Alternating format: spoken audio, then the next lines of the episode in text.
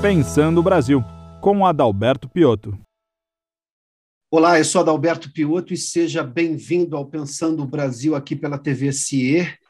Minha convidada hoje a pensar o Brasil é a juíza e professora de Direito Penal, ex-deputada federal, Denise Frossard. Doutora, seja bem-vinda ao Pensando o Brasil, um prazer recebê-la aqui. Prazer é todo meu, Piotr, em revê-lo, em estar no seu programa e no CIEE, onde já fiz uma, uma palestra uma vez, a convite do Walter Maierovitch, lá em São Paulo. Doutora, é, é inevitável eu começar essa conversa uh, não lhe fazendo a seguinte pergunta, que sim vou fazer.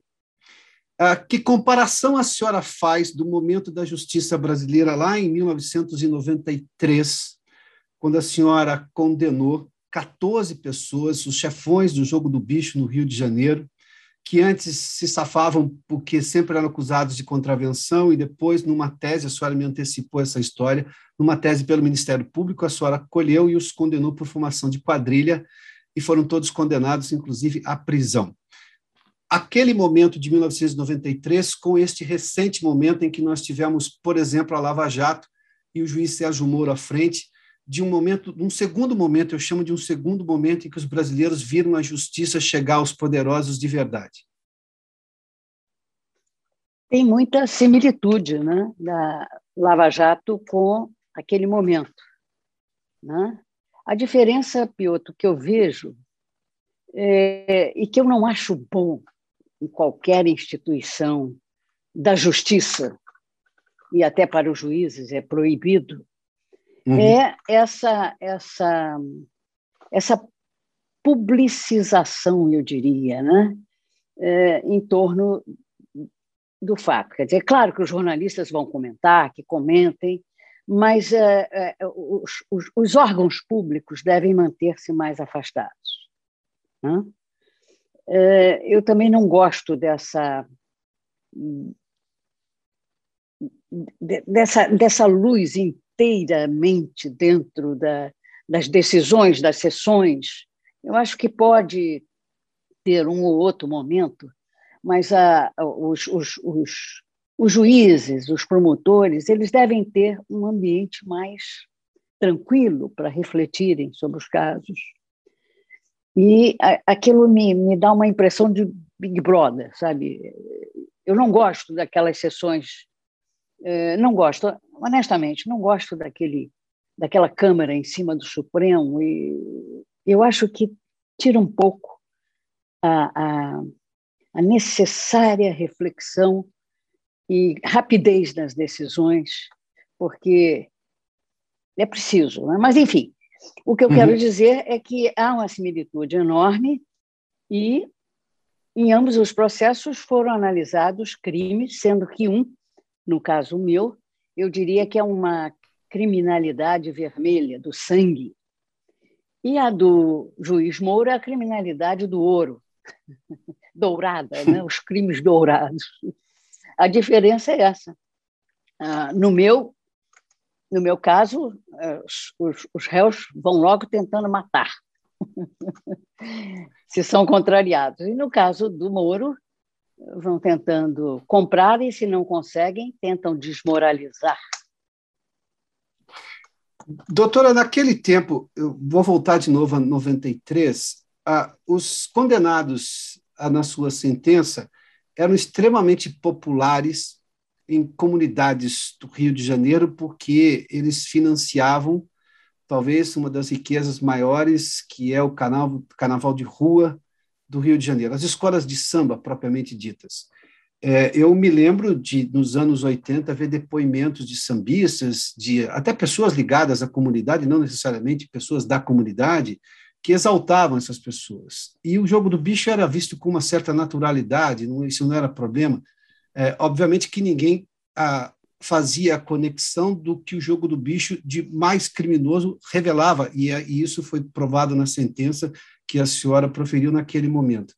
Ah, quando a gente olha agora para os políticos que foram condenados pelo juiz Sérgio Moro, depois confirmados em segunda instância, aliás, as condenações da senhora também foram confirmadas no Tribunal de Justiça do Rio, e depois no Supremo houve mudanças dessa sentença. Aliás, curiosamente, a gente viu esta mesma novela com mesmo, a mesma trama, o mesmo enredo acontecer agora. As cortes superiores mudaram o entendimento da justiça que vivia aquela realidade.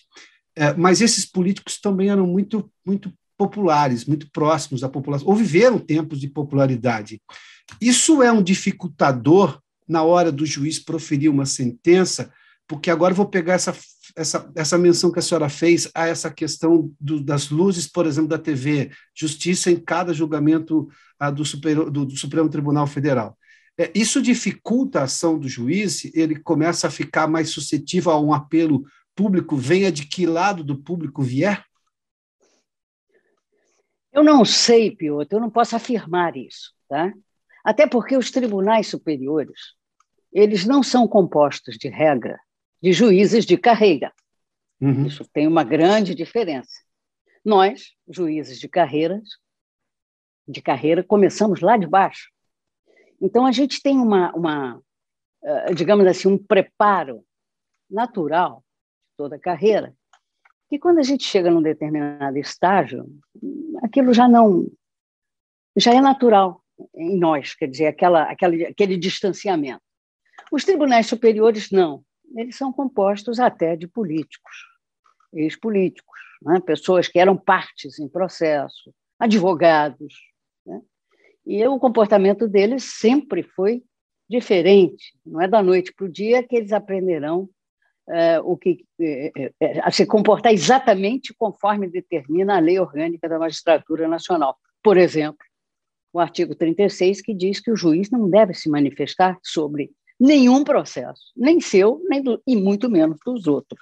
Uhum. Né? E não é isso que a gente vê. De modo que. Ao contrário, inclusive, é na... a, publicização e as entrevistas com a, a, emissão de opiniões por parte de membros do Supremo, do Supremo Tribunal Federal é uma constante, não é uma exceção. É, eu, eu lamento que isso ocorra, honestamente eu lamento. Ou antecipar decisões, né? Uhum. ou usar adjetivos. Eu me lembro que uma sentença minha que eu usei adjetivos, o tribunal corretamente anulou a minha sentença e mandou o meu substituto tabelar. Era um crime horrível, mas eu não podia me emocionar. Eu tinha que me dar por suspeita. Né? Eu não podia adjetivar aquela sentença do jeito que eu fiz. Então, o tribunal, muito corretamente, anulou a minha sentença por este motivo e disse qual foi o motivo. Foi a maior lição que eu tive na minha vida. Lição de como ser juiz, como prolatar uma sentença, entendeu? Não se manifeste, não se emocione. Diga qual é o fato, qual é o direito, ponto final. Lição de vida que outros deem. É, eu aprendi assim. Dizem que feliz, que inteligente é, é, é, é o homem que, ou a mulher, né? Eu ainda sou da antiga, eu digo homem. É o ser humano que aprende com os, com os próprios erros, né? Mas feliz é aquele que aprende com os erros dos outros. Eu fui só inteligente, não fui feliz. Aprendi com meus próprios erros. Mas, enfim, é isso. Quer dizer, então, nos tribunais superiores, e, e veja, Piotr, eu quero deixar bem claro aqui: eu posso discordar de qualquer decisão, e discordo, tecnicamente, de, de Superior Tribunal de Justiça, de Supremo, qualquer coisa. Mas tem que ser cumprida qualquer decisão tem que ser cumprida. As regras têm que ser obedecidas. Quanto a isto, eu não abro mão. Eu posso discordar. Eu falo, olha, eu não concordo e apresento os meus motivos. Mas jamais vou incentivar qualquer, muito pelo contrário, vou sempre é, é, é, ser contrária a qualquer manifestação de sequer pensar em não cumprir uma decisão dos tribunais superiores.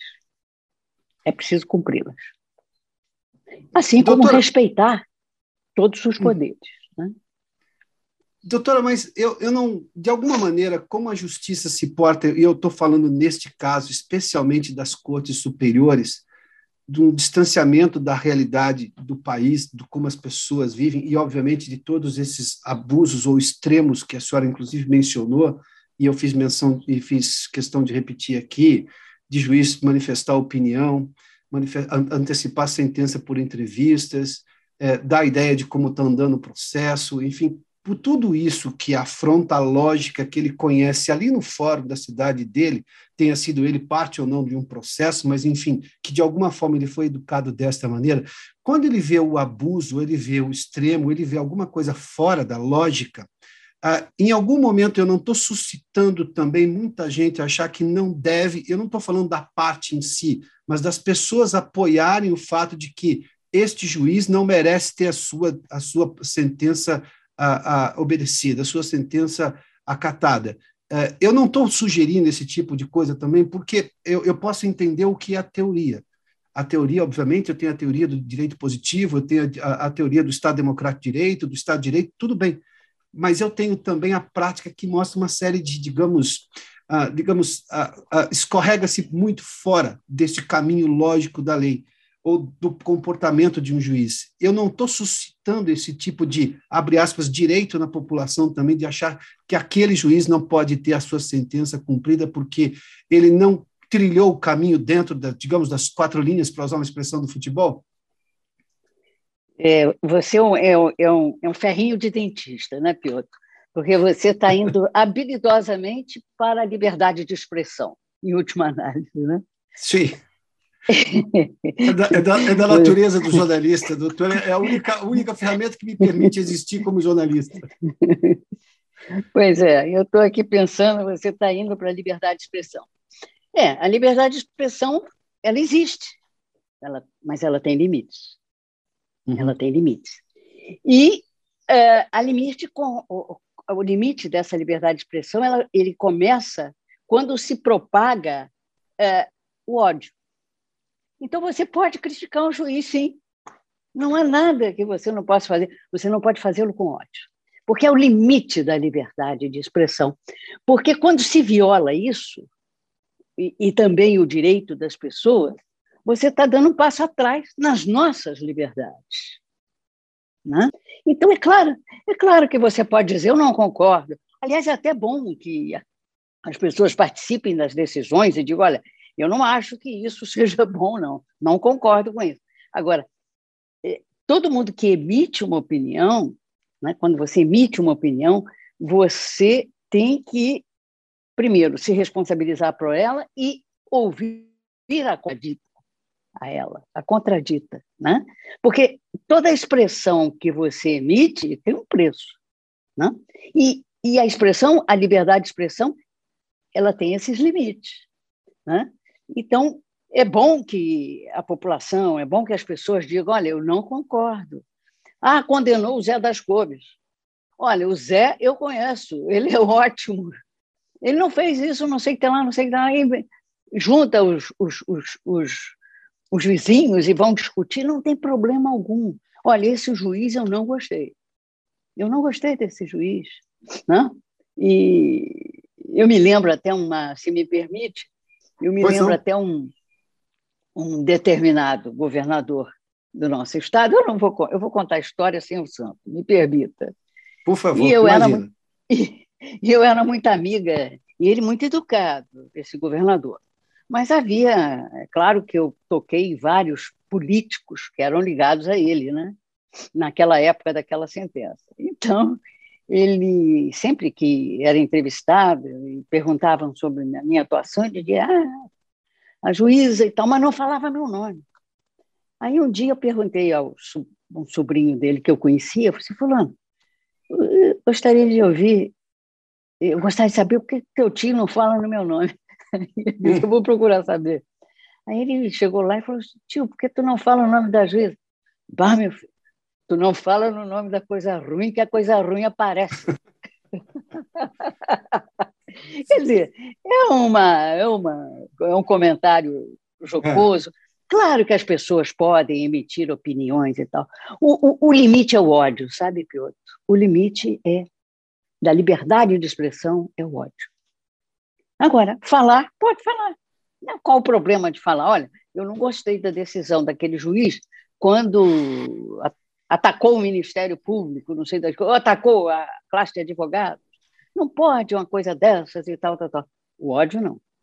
E, claro, você tem limites também quando se avança e, e, na questão das uh, uhum. quando se viola a liberdade das pessoas.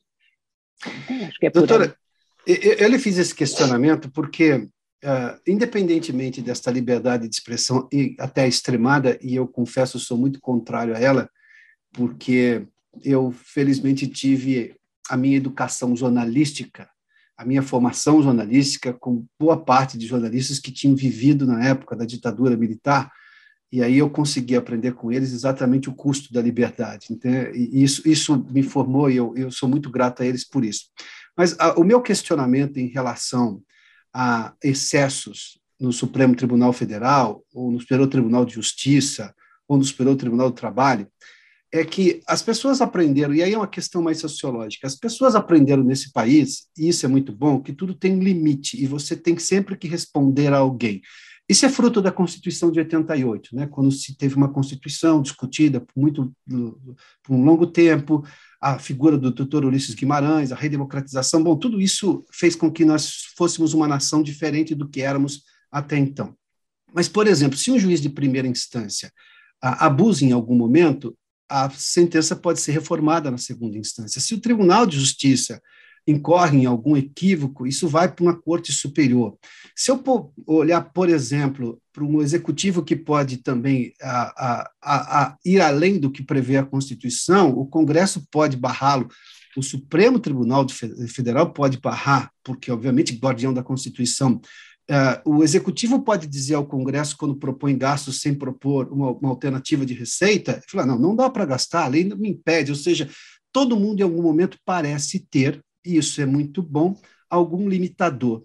O que passou-se a ideia recentemente, e aí vem os abusos, ou a ideia de que está se cometendo um ou outro abuso, ou estão se cometendo vários abusos, é que o Supremo Tribunal Federal não tinha ninguém acima deles, embora as pessoas vissem algumas decisões como, por exemplo, evadas de lógica política, ideológica, enfim, o que aí vem a liberdade de expressão, de imaginar que foi essa ou não aquela a motivação para aquela sentença.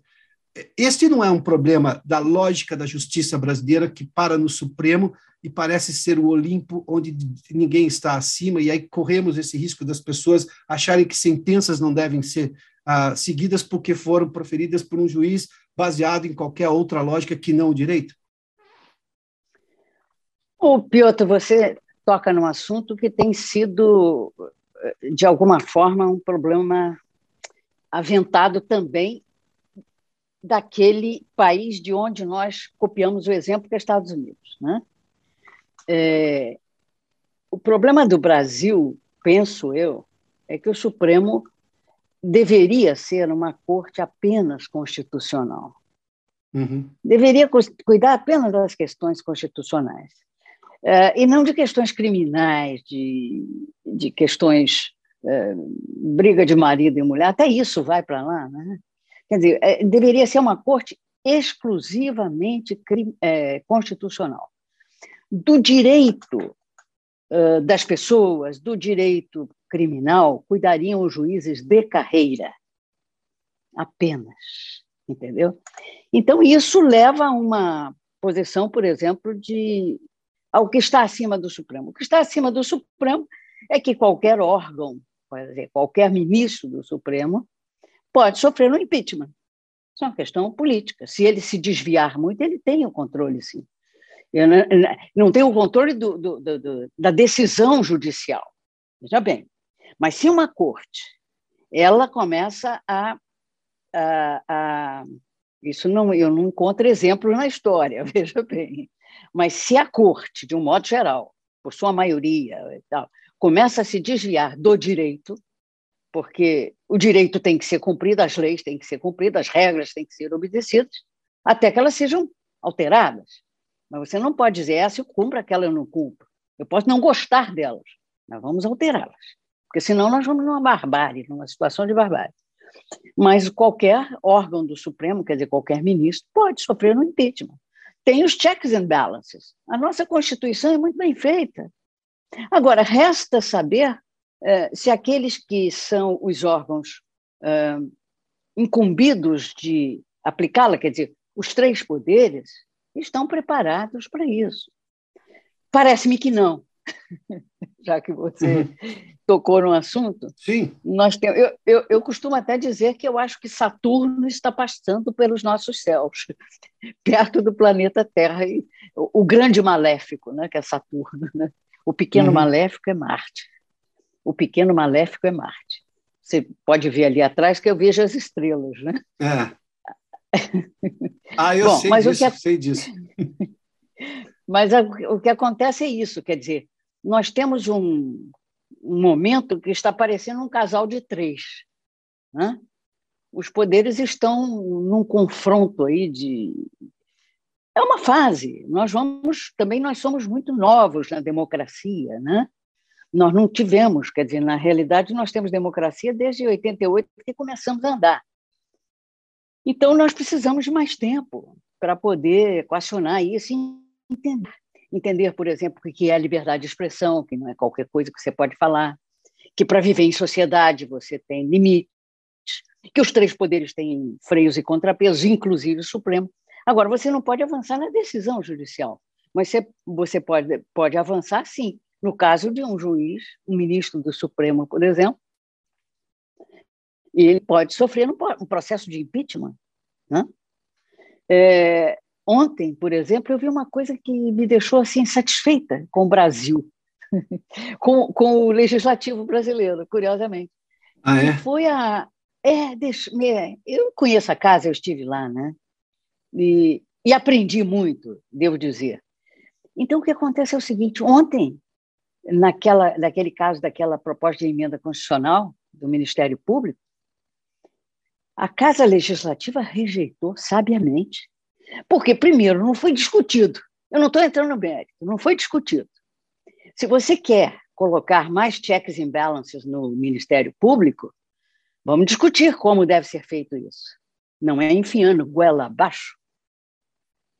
O esmagamento de um órgão que a Constituição de 88 quis que ele fosse mais forte. Então, não é isso, não é enfiar no goela abaixo dizendo a partir de agora eu dito porque o que estava no, no, na proposta de emenda era isso. Precisa o Ministério Público ser auditado? Claro que precisa. Ele tem o controle interno, você pode ir alterando, melhorando, mas sem tirar dele aquela capacidade que ele tem de ir na defesa da sociedade. Né? E mais, e mais, aqueles que se desviam devem ser arrancadas as pecas dele. Ora, por que, que não se pune? Tem que punir. O juiz que se afasta, arranca-lhe a, toga. O problema é esse. Leis nós temos, instâncias de controle nós temos. Vamos usá-las. Né? Então, ontem, aquela PEC ser rejeitada, eu vi que funciona. Olha a casa funcionando na sua integralidade. Quer dizer, chamado o, a Câmara dos Deputados, os representantes do povo, que nós colocamos lá. Eles responderam. E responderam muito bem. Responderam muito bem. Doutora, a senhora acha que teremos, dentro dessa lógica de fazer o que já temos previsto como órgãos de controle, ou para usar a expressão que a senhora usou de checks and balances, a, gente vai ter uma transformação importante para o lado, obviamente, da cidadania do Ministério Público. Por que, que eu lhe faço essa questão? Óbvio que estávamos caminhando para uma tragédia, porque aquilo era uma tutela política sobre, sobre o Ministério Público. Foi rejeitado e isso foi uma resposta dentro da lógica democrática uma proposta que ofendia a Constituição de 88. Tudo aí nós tivemos um lado muito positivo. Terminou bem esta história. Mas eu tenho também, não raro, e eu posso dizer que na minha carreira jornalística, eu já vi extremos de, de promotores de justiça de não participarem. Eu me lembro que eu ia cobrir uma série de obras inacabadas, né? E eu perguntava para o promotor, eu falei, escuta, não é mais fácil você participar da lógica do projeto executivo e dizer para o projeto executivo lá do governo? Óbvio que eles podem cometer outros exageros e aí você atua como promotor, mas não é melhor dizer assim, olha, a lei, porque a, lei precisa de interpretação, nós sabemos que não é tão simples assim, mas é o Ministério Público que em algum momento vai interpretá-la para acusar alguém de estar tá cometendo ou não um crime, que seja ambiental, por exemplo, em relação a uma estrada. Não é melhor impor esses limites, a sua visão no projeto executivo, antes de fazer essa obra andar dois, três anos e você colocar uma, uma, um impedimento legal aí, porque obviamente o juiz vai conceder no mínimo uma liminar. Eu, eu ouvi isso, não foi uma vez só, dizendo assim, mas aí não faz sentido eu existir. Eu falei, mas por que? O senhor acha que o senhor só existe se o senhor para uma obra? O senhor não existe se o senhor ah, dizer como uma obra tem que acontecer?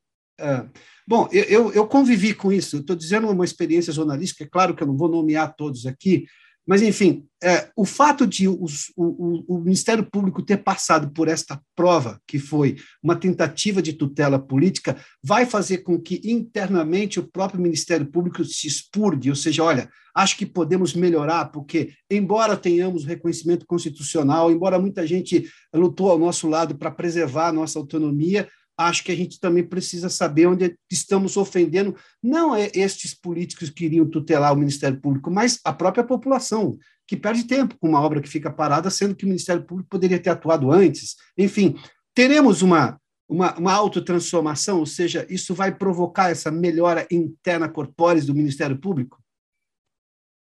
Bom, em primeiro lugar, é o que eu espero.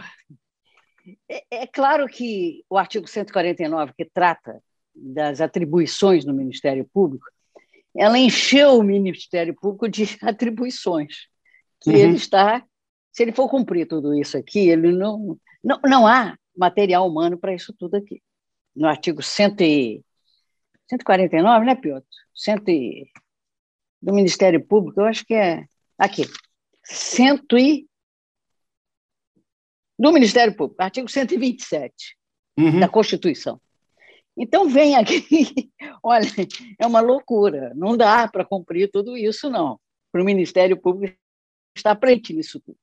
E ter conhecimento disso tudo. Às vezes ele nem sabe que tem uma obra. Aqui na minha rua mesmo, a rua está afundando, cheio de buracos, etc. A gente já avisou o Ministério Público e ele não aparece. Entendeu? Eu sei da, das dificuldades, mas a, o que houve ontem acendeu uma luz amarela para o Ministério Público. Então, eu espero que ele entenda. Eu espero que ele entenda. Por quê? Porque, assim como houve essa, essa, essa tentativa, e o Ministério Público não é um poder, e é que tá. Se ele estivesse colocado dentro da magistratura, naquele formato de magistratura que julga e magistratura, o magistrado italiano, né? aquela questão italiana, né? Aqueles que é, são juízes de instrução, né? e aqueles que julgam o processo. Né? E eles estariam, é, digamos assim, abrigados dentro dessa, dessa coisa. Mas eles não são um poder. Não são. Eles são um, um, um órgão absolutamente independente e com, e com poder, mas não são um dos poderes da República de modo que acendeu uma luz amarela. Há uma tentativa diante da, da inércia do Ministério Público, reconheço, em muitos casos, seja por não punir aqueles que se desviam, seja por prática de excessos, do que for, mas há um descompasso aí, há um descompasso. De modo que acendeu a luz amarela. Eu acho que eles poderiam é, atentar para isso, porque não estou dizendo que eu acho que é assim, não. Eu acho que o fato que aconteceu, é, se fosse comigo, eu diria luz amarela. Vamos ver onde é que está vazando água aqui. Onde é que tem, que tem buraco de vazamento. Porque algum, algum buraco de vazamento tem. E não se diga que é só a questão da Lava Jato, que eles foram muitos políticos uh, foram uh, apanhados com a mão na botija e seria a PEC da vingança, como foi chamada. Não, não é só isso. Não é só isso. Se é uma PEC da vingança, é porque ela encontrou também algum ponto fático para calçar. Só que não foi suficiente desta vez e de uma próxima vez. Portanto, fosse eu, procuradora-geral do Ministério Público, eu chamaria o, o, todos os, os, as procuradorias e diria vamos vamos ver aqui qual é o problema porque nós nós somos feitos para atender o público então qual é o problema o público quer dizer a, o cidadão tem que estar do nosso lado Nós somos a defesa da sociedade. Logo, é complicado. Luz amarela. Doutora, um país é notoriamente feito pelas pessoas uh, que nele residem, obviamente. Né? Não existe o país, não existe o Brasil sem os brasileiros, como não existiria nenhum país sem, obviamente, seus cidadãos. E esse país tem cidadãos, uh, embora nós tenhamos uma série de problemas e também exemplos muito ruins, eu particularmente vejo, e talvez seja um otimismo que aprendi ao longo da vida, é que uh, eu acho que no passado deve ter sido mais difícil. Os que me antecederam passaram por coisas que eu não consigo mensurar. Então eu costumo achar que a dor deles foi maior do que a minha e agora chegou a minha vez de insistir. E esse país tem cidadãos que demonstram uma certa, uma, uma certa não, uma gigantesca resiliência e resistência para fazer esse país, obviamente, avançar. Quando a senhora olha hoje para 1993, doutora, depois de toda, inclusive a carreira política que a senhora teve, concorrendo a eleições também executivas para o governo do Rio, sobretudo, mas os quatro anos de mandato, a atuação da CPI, dos Correios, né, doutora, que depois, inclusive, foi redundar no mensalão, né? Quando a senhora olha para 1993, em que a senhora tomou uma atitude como juíza obviamente que baseado em tudo que os promotores ah, ah, levaram até o julgamento, de punir ah, pessoas que cometiam crime e líderes de facções criminosas, de organizações criminosas, e que depois, lá na última corte, nas cortes superiores, parte da sentença foi reformada, e a gente não viu uma melhora na questão da violência do Rio de Janeiro, muito pelo contrário. Assim como, por exemplo, a gente viu todo o esforço da Lava Jato e tudo que se retrocedeu em relação a ela, a gente não viu que o retrocesso trouxe uma melhora no combate à corrupção. Quando a senhora se olha lá em 1993, doutora, o que, que a senhora vê? Como é que a senhora se sente em relação àquele fato? Bom, primeira, uh, o primeiro sentimento é o seguinte: aquilo era a minha profissão. O processo veio a mim por distribuição e eu tinha que dizer o direito. Só isso não era amiga íntima nem inimiga capital das partes, não os conhecia, portanto, eu era isenta para prolatar a sentença e o fiz, à luz das provas. Agora, a questão de, a partir daí, melhorar, é, não é só do judiciário. O judiciário pode dar o exemplo. E, naquele caso, marcou-se um ponto ali. Marcou-se um ponto e é, eu me lembro que foi eu li alguma coisa a respeito disso na época, que logo em seguida da, da sentença a criminalidade fez disso. Disseram, uai, o que, que é isto? Né? Então, mas depois se acostumaram. Agora, não basta um juiz ou só o judiciário fazer o seu papel. É preciso que o executivo e o legislativo também o façam. Façam os papéis deles. E aí, se não der seguimento a isto, cai, volta tudo ao que era antes. Agora, e quando eu falo isso, eu me refiro especificamente à questão do saneamento do, do, do, poder político e, e, e da corrupção. Agora, quando eu falo também do saneamento do poder político, aí nós temos que chamar também a população, que é quem coloca os políticos lá. E aí eu vejo duas, quer dizer, eu vejo uh, duas vertentes. Uma é a falha do cidadão em escolher. Escolhe mal.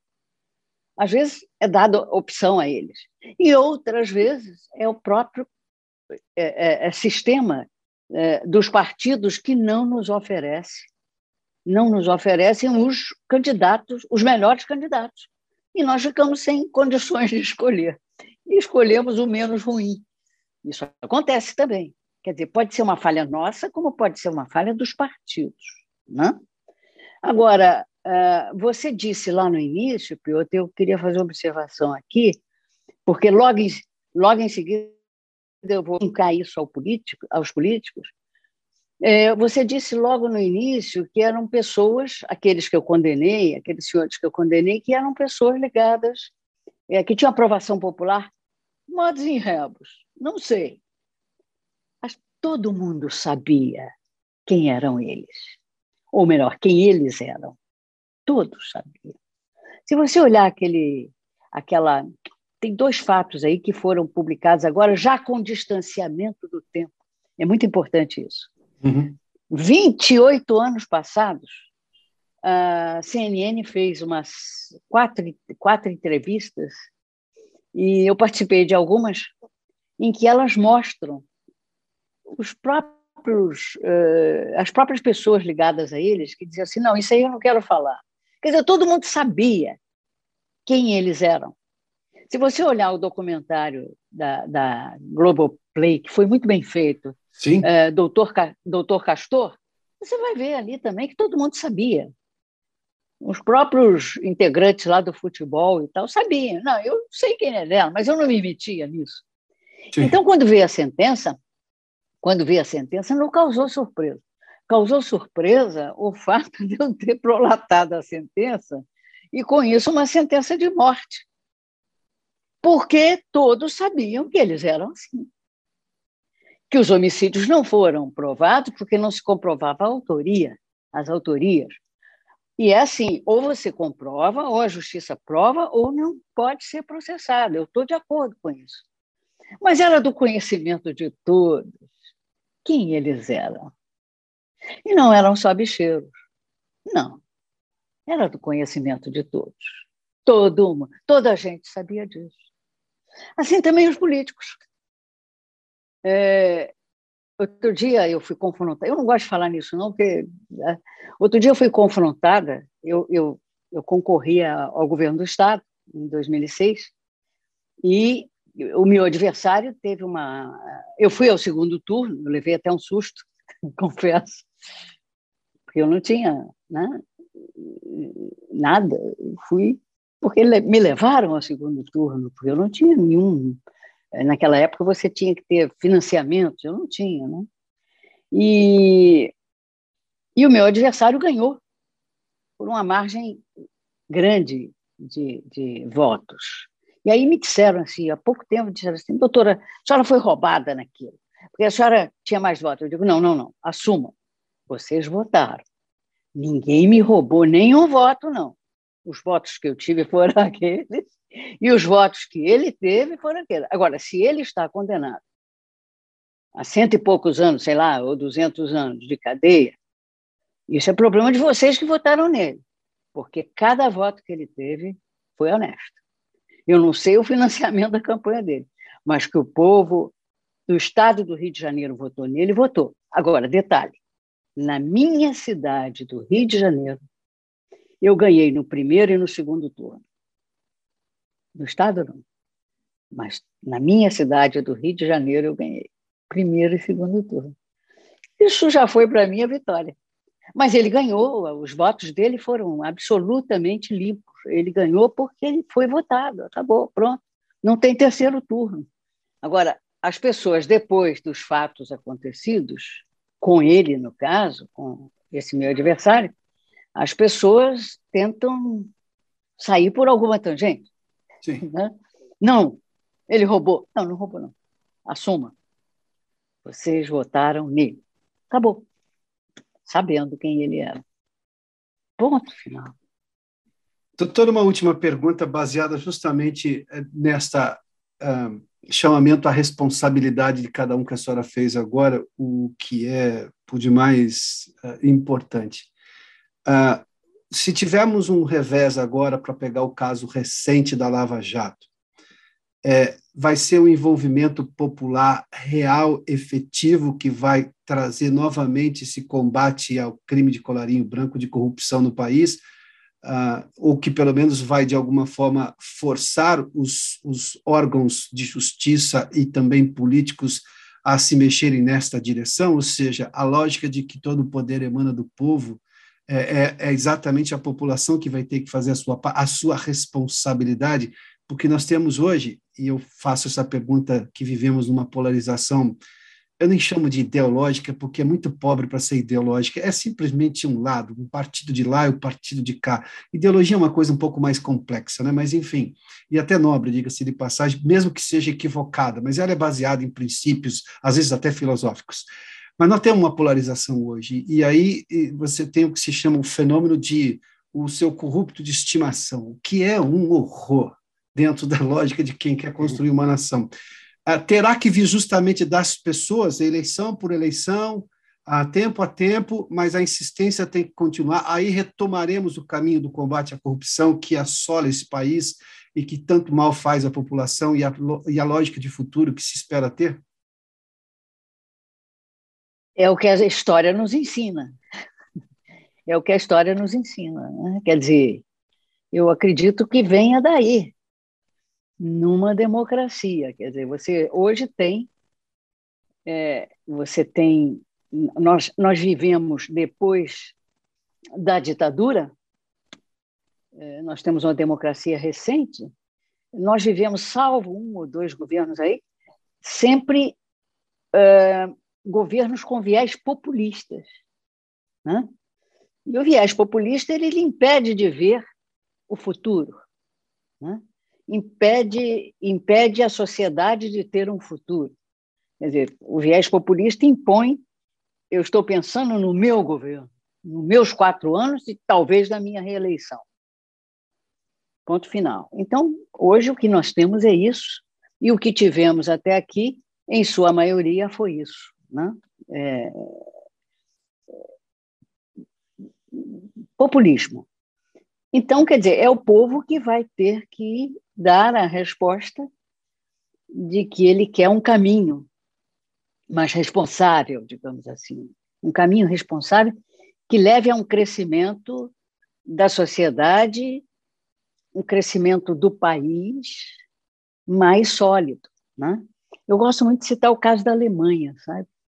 A Alemanha, nós viemos de uma ditadura.